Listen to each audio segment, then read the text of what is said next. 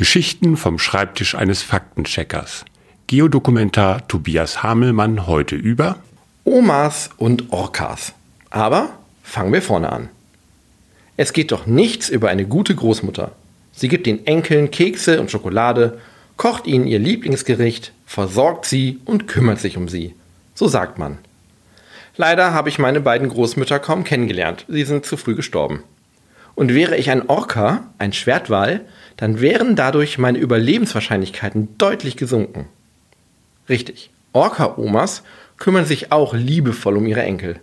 Zumindest unterstützen sie ihre Nachfahren, wenn das Essen gerade knapp wird. Das haben britische Wissenschaftler jetzt herausgefunden, die Daten von über 40 Jahren Walfischbeobachtungen ausgewertet haben.